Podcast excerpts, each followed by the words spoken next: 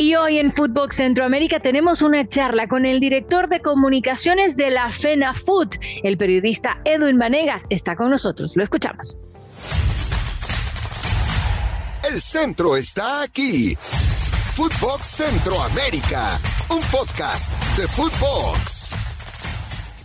Hola, hola, bienvenidos a una nueva edición de Fútbol Centroamérica. El día de hoy tendremos un invitado. Vamos a platicar de muchísimos temas que giran alrededor del mundo del fútbol en Honduras. Antes saludo a mi compañero y amigo José Hernández, ¿cómo está? Hola Carmen, ¿qué tal? Un placer estar contigo de nuevo, como siempre. Eh, sí, invitado de lujo el día de hoy, así que no perdamos más tiempo, arranquemos. Dele, vamos a saludarlo al señor Edwin Vanegas, director de comunicaciones de la FENAFUT, periodista hondureño, ha estado involucrado en el mundo del fútbol muchísimos años, así que es alguien con quien podemos hablar de muchos temas que ocurren en el fútbol hondureño. ¿Cómo está Edwin? Buenos días, buenos días, muy contento muy contento de compartir con ustedes, Carmen, con José y Denise. Es un privilegio estar con ustedes. Me han contado mucho de este podcast. Espero que sean cosas buenas y no malas, eh, ojo. ¿eh?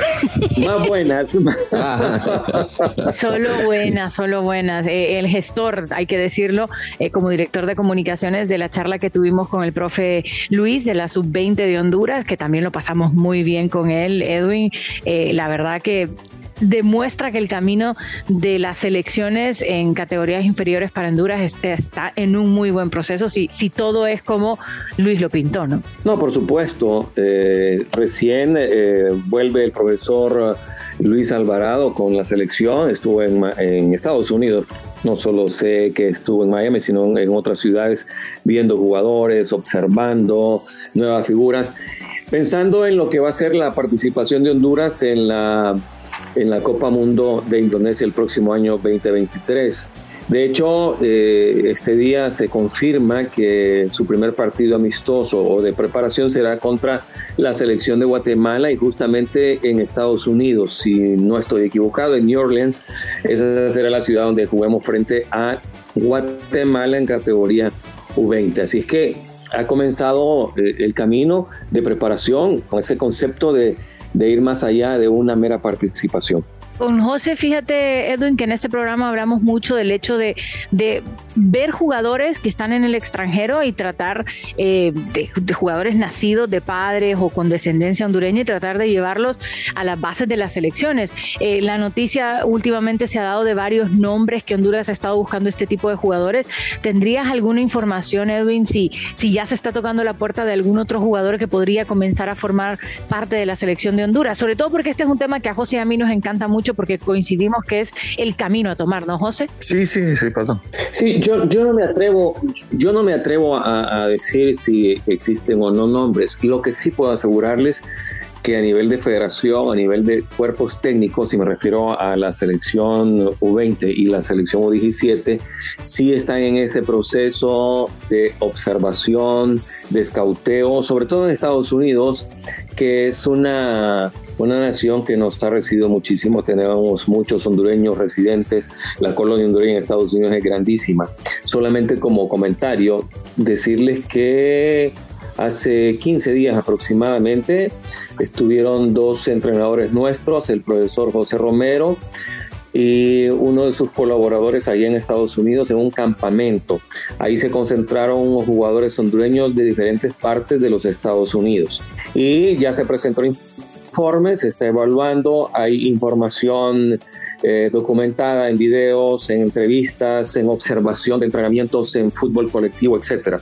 Sí se está trabajando, pero sí no me atrevo a, a, decir si X, Y, Z están dentro del, del esquema tanto del profe Luis como de Israel Canales.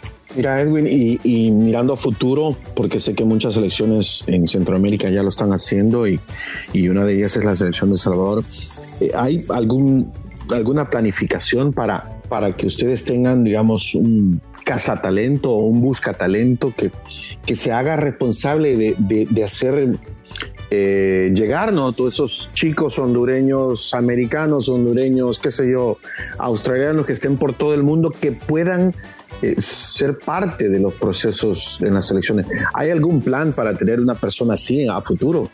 Primero, o se contempla la idea, no sé, no sé si se contempla. primero, eh, primero donde se concentra la mayor cantidad de hondureños. En este sentido, pensamos que Estados Unidos es una es un semillero importantísimo de jugadores eh, hondureños e hijos de hondureños. Eso es primordial y se está trabajando, se está atacando esa, eh, esa necesidad. Por otro lado, hay hay planes porque también a nivel del mundo eh, hay jugadores que están que están jugadores son dueños obviamente que están jugando en Europa que están jugando en Sudamérica aquí mismo en Centroamérica y se tiene mucha información.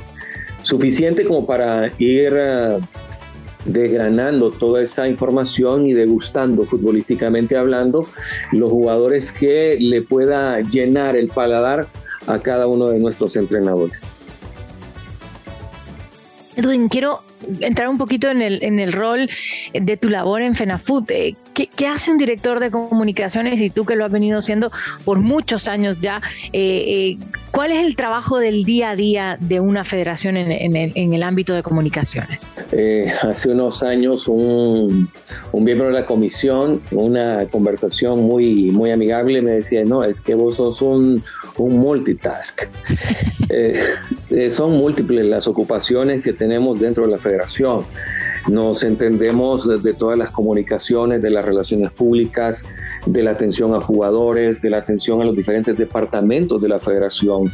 Hoy día eh, la federación cuenta con diferentes áreas, tenemos una, escuela de entrenadores eh, nacionales, tenemos una dirección de selecciones menores, una dirección de selecciones femeninas, selección mayor, atendemos eh, toda la corporación federativa o institucionalidad, lo que es el, el desarrollo infraestructural de la federación, que hoy día eh, en la administración del licenciado Jorge Salomón se tiene no solamente planificación, sino ejecución de varios proyectos. Entonces nos entendemos eh, de, todo ello en razón de la comunicación, en extraer lo mejor, en hacer eh, digamos, todo el esquema informativo y, de comunicaciones hacia afuera como eh, al interno. Inclusive eh, atendemos cada semana lo que es la comisión de arbitraje, que es un tema eh, sumamente delicado en nuestros países, como, como en todo el mundo. Así que nos envolvemos en toda esa, toda esa información que genera la federación a través de sus diferentes departamentos, con las regionales inclusive, que son cuatro a nivel nacional, desde la Centro Oriente, pasando por la regional del sur, la regional norte y la regional de Occidente. Entonces eh, circulamos en todo lo que, en todo ese contenido para trasladarlo primero a nuestra afición, luego a los medios de comunicación, para que ellos sean los que tengan la, la, información necesaria de transmitirla a aquellos que no tienen una familiaridad con lo que hace la Federación de Fútbol, porque muchas veces se entiende o se cree o se piensa que la federación solo se encarga de una selección, que en este caso es la selección mayor. No, es todo el desarrollo del fútbol federado en nuestro país, pasando por el fútbol menor, pasando por eh, las ligas profesionales. Mira, y ahora que se viene este partido contra, contra la selección de Argentina, siguiendo en la misma línea de la pregunta de Carmen, eh, ¿en qué estás involucrado tú como, como jefe de prensa de, de la federación? Bueno, ahora mismo, el día de hoy, eh, primero nos concentramos con la selección nacional. Hoy inicia un microciclo con el profesor Diego Martín Vázquez y estaremos con ellos durante tres días elaborando todo el material informativo, documentando eh, en video toda la información, trasladando la información a los medios de comunicación. De hecho, hoy también tendremos una conferencia de prensa con el, con el DT de la selección y eh, algunos jugadores del equipo nacional.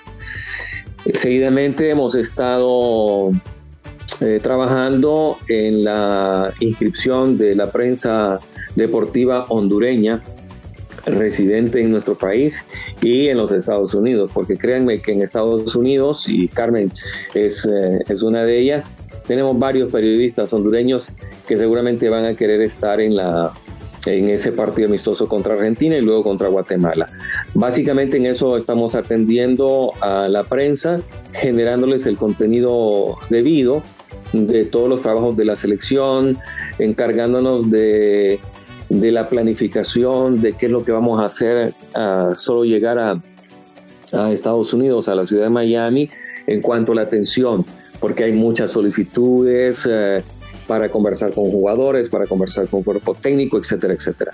En eso nos ocupamos. Sí, me ha tocado molestarle a usted. No, para nada, Carmen, por favor. sabe que yo esto siempre, siempre lo hemos hablado, porque el hecho suyo es que tiene una labor de director de comunicaciones, pero además es periodista. Entonces, yo creo que esa es la ventaja que yo siento con la accesibilidad que usted le ha permitido a la prensa hondureña con la selección, porque usted se pone en el lado de nosotros también y, y de verdad, y esto se lo digo sin sin querer agrandarlo, sino porque es la, es la verdad. Usted siempre que uno le toca la puerta, a todo el mundo trata de darle la mano y ayudarle porque usted se pone también en, los pies de cuando los periodistas queremos entrevistar a alguien. Y siempre ha sido así. Yo creo que toda la prensa, eh, en su mayoría, bueno, habla quien no, pero en su mayoría, todos siempre sienten que usted responde de la manera que lo, que, lo necesitamos, pues. Muchas gracias, Carmen. Y es muy complejo, porque así como eh, usted afirma eh, y expone esa situación, del lado de los jugadores, vivo otra, otra situación. No, es que ellos no quieren, ya no quiero. estás con, la prensa. sí, como que es que vos estás del lado de la prensa. Y la prensa muchas veces me dice, estás del lado de los jugadores. Pero eso es bien significativo y siempre lo traigo a colación porque eso significa que hay un balance entre atención a los jugadores y atención a los medios. Y ese, ese, eso es lo que tratamos, sobre todo en esta, en, esta carrera, en esta profesión. El saber que la selección nacional es el centro de atención en nuestro país, eh, para la prensa, para los medios. Y cuando sale el equipo hondureño, créanme que es una situación eh, sumamente compleja porque todos los medios hablando de los nuestros y los internacionales, buscan evidentemente la información y hay que darla hay que darla y hay que saber también eh, poder dar la cara cuando corresponde en eh, situaciones eh, que compensan una crisis. Sí, no, y, el jugador, Edwin, creo que tiene que entender que también necesita de la prensa, ¿no? Como también nosotros necesitamos de ellos también y que también la, selección nacional mayor de Honduras, de, Costa Rica, El Salvador, de donde sea, es la vitrina, es, es la imagen internacional del país así nos ven, honestamente, fuera de, las, de nuestras fronteras es nuestra máxima representación, ¿o me equivoco? No, completamente de acuerdo con, esa, con ese comentario, José. Eh, y yo creo que los jugadores hoy, al menos los que conozco y los hondureños, entienden esa dinámica. Eh, han ido evolucionando, han ido madurando y entienden esa cercanía que debe haber con los medios de comunicación. Y los medios de comunicación, siempre hablando de la prensa hondureña, entienden o han llegado a comprender que también hay momentos en los cuales el periodista no puede acceder a un protagonista o a un jugador, que hay momentos en el que eh, tendrán el acceso, tendrán esa atención con los, uh, con los jugadores y los jugadores entienden también que hay momentos cuando hay atención a medios. Entonces, eh, esa relación intrínseca se ha venido eh, desarrollando de una, de una manera muy estrecha y amigable. Y entre comillas, amigable porque es una relación profesional. Edwin, entre las mayores experiencias de, un deportista en el fútbol, pues obviamente es ir a un mundial. Eh, ¿Qué ha significado esas participaciones para usted también a título personal y profesional? Para mí en lo personal ha sido una graduación, porque antes de los mundiales, eh, yo tendré 25 años de estar en la federación el próximo año.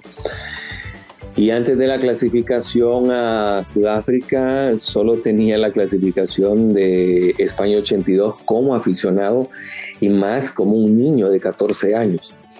Entonces, haber pasado cuando clasificamos a Sudáfrica es eh, nuestro primer mundial dentro de la federación. Yo tenía 10 años aprox, tal vez más, tal vez menos, pero sí un buen tiempo y había sufrido un par de de desenlaces eh, eh, que, no, que no había sido posible la clasificación. Ya teníamos la clasificación de, de Alemania, la clasificación de Corea-Japón, eh, en aquella selección de Ramón Maradiaga, eh, que todos dábamos por hecho que, que, estábamos dentro y sufrimos aquel desenlace del 0-1 del 0-1 ante Trinidad y Tobago, en donde la frustración,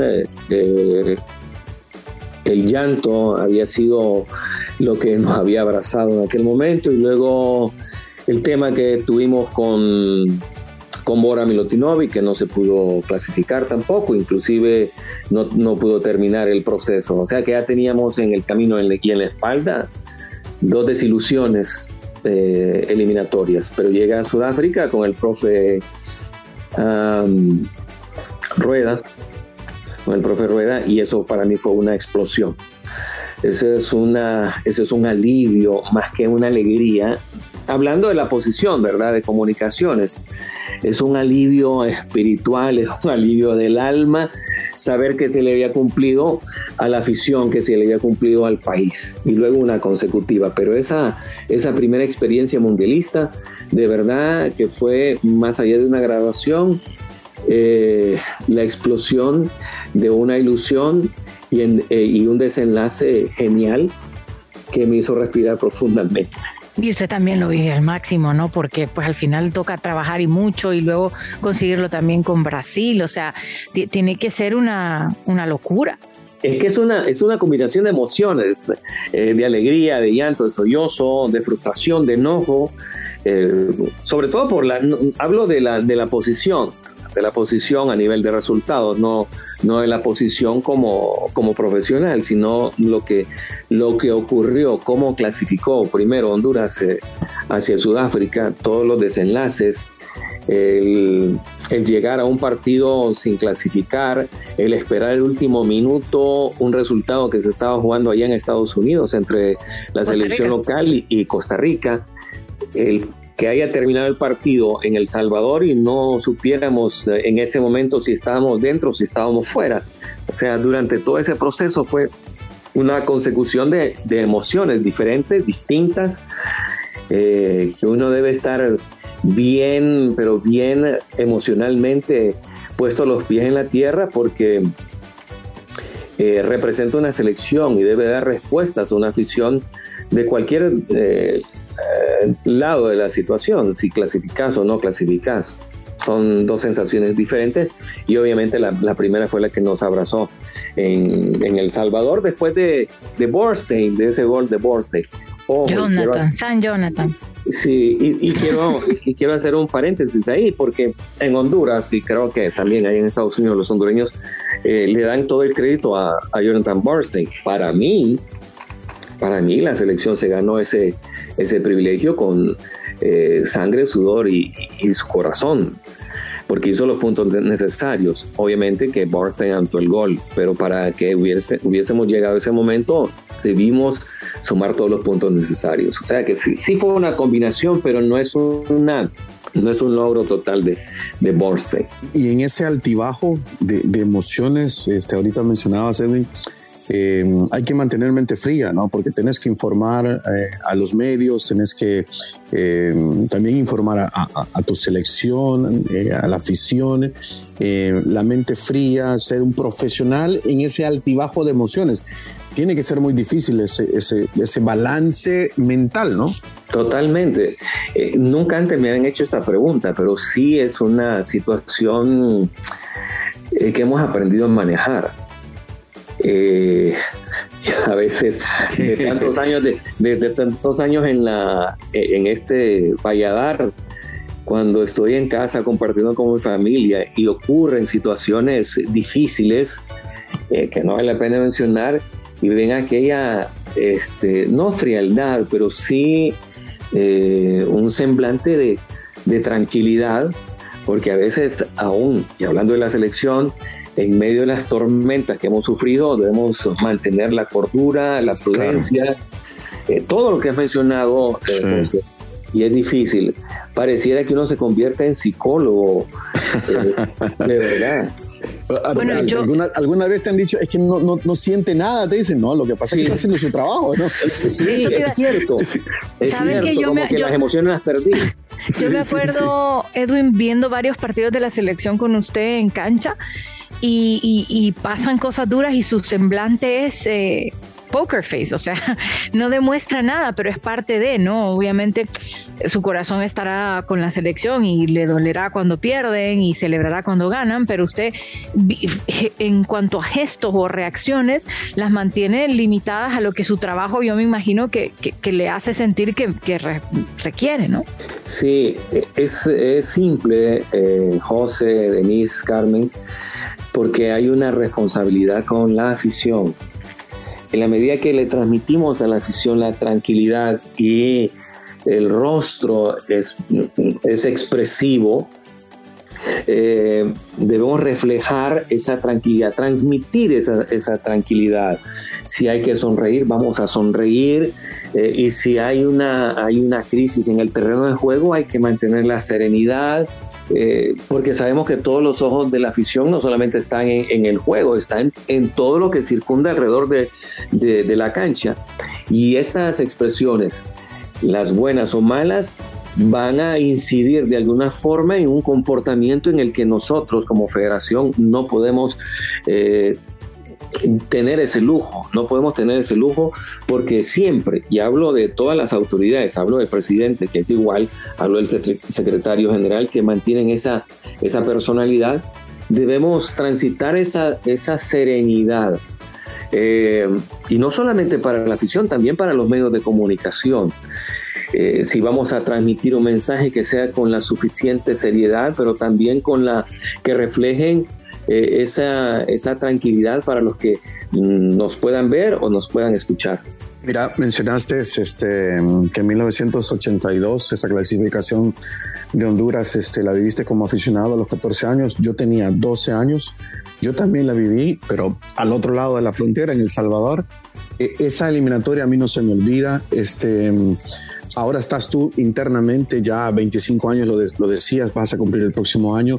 Eh, te hago una pregunta, ¿En, qué ha cambiado el fútbol y en qué ha cambiado eh, el fútbol hondureño, eh, tanto de en la cancha como fuera de la cancha, en todos estos, en todos estos años? Lo primero que el, tiempo nuestro, José, como que somos contemporáneos, sí. lo viví de otra manera un niño que veía a sus, a sus jugadores como, como aquellos reyes, los modelos a seguir. Eh, Ustedes metían miedo cuando llegaban al Cucatlán en el 81, ¿eh? bastante. sí, sí, en serio. Era, era a, Guatemala y El Salvador. Eh, a Guatemala en el que antes, antes de ingresar al hexagonal. Y yo le tenía un pavor a, llevar Amor, el portero, porque, ah, porque no dejaba pasar ni el viento. Sí. Entonces, eh, eso es lo que nos transmitía en los medios de comunicación de aquella época. Así lo vivía. Bueno, y era un niño eh, de una familia escasa, de una familia trabajadora. Ni siquiera teníamos una, una pantalla de televisor. Lo, lo recuerdo que el partido ante España, no, el de España lo miré con de, mi tía Marina, pero el partido contra Irlanda del Norte lo miré eh, detrás de una ventana de una vecina, de unos vecinos de Pido Borjas. Eh, eh, eran aquellos años que comenzábamos a tener la tele a colores, para nosotros los hondureños, obviamente, Claro. Em, hoy siento que el fútbol es una industria, es una mm. industria que ha crecido inmensamente. Comparado con, con lo que vivimos en aquella época, José, yo creo que ha evolucionado comercialmente de una manera gigante y eso le cambia el sentido, el sabor familiar. Lo mantiene, pero la industria eh, lo cambia todo. Edwin, quiero, quiero hablar un poquito de, los técnicos, porque sé que con 25 años ha pasado con muchísimos técnicos. Sé que si le pregunto con cuál se lo ha llevado mejor, es pues tan políticamente correcto que no me lo va a decir, pero eh, las experiencias con los técnicos, ¿qué ha sido lo que más ha rescatado y, y esas cosas que se han ido cambiando con los años? Eh, sí, eh, he trabajado con varios entrenadores, desde Ramón Maradiaga, pasando por Bora Milotinovic, pasando por Reinaldo Rueda, el mismo José de la Paz Herrera, que tuve un periodo con él, en paz descanse, también por Luis Suárez, Jorge Luis Pinto, y ahora eh, con Fabián Coito, con el Bolio Gómez, en fin, con una cantidad importante de entrenadores, todos con una personalidad distinta, todos con una personalidad eh, extrema. Y sí, yo puedo decir que me he llevado muy bien. Tengo una excelente relación con Ramón Maradiga, hablando de los entrenadores hondureños, que, es ah, con los que mayor, eh, mayormente tengo una, una, relación muy cercana por el tiempo que, que convivimos. Pero de los uh, entrenadores extranjeros que han compartido con nosotros, eh, he mantenido una relación con todos, con todos ellos. Eh, hay, excepciones y ustedes me van a decir, no, pero lo difícil que es eh, Jorge Luis Pinto, por ejemplo. que en CONCACAF lo tienen señalado, que en CONCACAF lo montaban a cada rato, no solamente con Honduras, sino también con Costa Rica. Eh, pero, ¿Qué es? pero aprendí algo y la vida misma me lo ha enseñado. Más allá de lo profesional, ver a la persona. Porque también funjo aquí en, Honduras como comisario y colaboro con la CONCACAF. Y sé cómo se vive en el terreno de juego, cómo los entrenadores viven esa, esa intensidad de un partido, el que van perdiendo, cuando van ganando, etcétera, etcétera. Ustedes la conocen mejor que yo. Pero estando ahí dentro, uno aprende a observar, a comprender, a entender a los entrenadores y no hacerlo personal eh, pero sí, con el profesor Jorge, Luis me, costó entrar con, esa, eh, con ese bloque que, él mantiene por su personalidad. Eh, y al final coincidimos en una muy, muy bonita amistad. Solo para decirles y contarles esto, porque la gente, hablo de los aficionados, de la prensa, pudiesen pensar que él es de carácter fuerte, y yo pienso lo contrario, yo pienso que él es un hombre muy, muy sensible, tiene un, eh, su corazón se, se, comprime, pero rápidamente con, con, situaciones eh, extra, extradeportivas. Es una, es una persona solidaria, es una persona que ayuda al, al, prójimo, es una persona que se preocupa por su, por su staff, que se preocupa por no solo por su, familia, más allá del entorno futbolístico. Con, eh, con Reinaldo Rueda, desde el primer día hicimos el, el enganche, de verdad que con él y su familia fue extraordinaria la relación que tuvimos. Hoy día nos seguimos hablando. Siempre me con él aprendí a, sentirme mejor con el nombre, con mis dos nombres, Edwin Martín.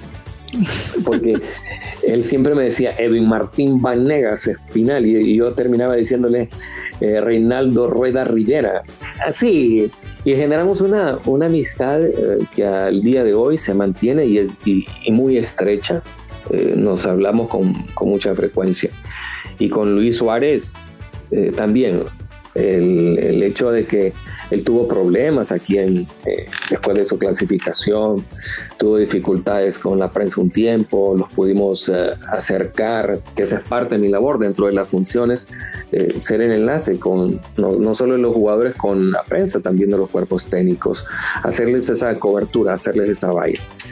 Y Luis Suárez, con Luis Suárez todavía aún más, siento que nos tratamos como dos hermanos.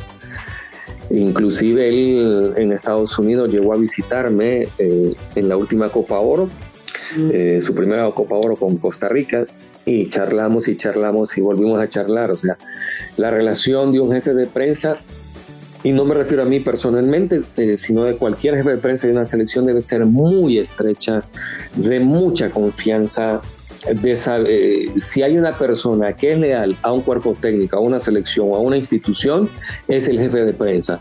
Porque por el jefe de prensa pasa toda la información y debe saber discernir, debe saber eh, cotejar la información y, saber qué información es eh, de exportar y qué información no es de exportación.